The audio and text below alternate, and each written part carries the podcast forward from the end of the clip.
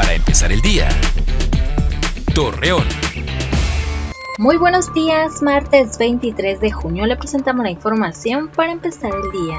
Trabajadores de bares y cantinas de La Laguna solicitan a las autoridades poder regresar a laborar debido a que se han visto afectados por no disponer de recursos para las necesidades diarias del hogar.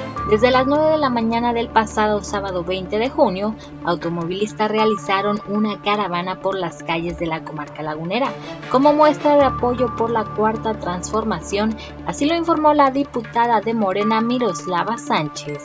Según los datos de la Secretaría de Salud, Torreón continúa encabezando las cifras con más muertes por coronavirus.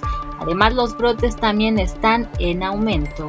De manera gratuita, oficialidad de Durango apoyarán otorgando actas de defunción por COVID-19 a las familias que lo requieran. Así lo señaló Alejandra Ceniceros Chaires, oficial 01 del Registro Civil de Gómez Palacio.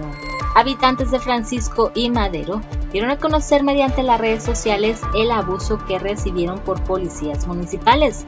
Los afectados manifestaron que se encontraban en una reunión cuando fueron agredidos por los oficiales. Acompáñenos con toda la información dos minutos antes de las 8 de la noche por Mega Noticias. Para empezar el día, Torreón.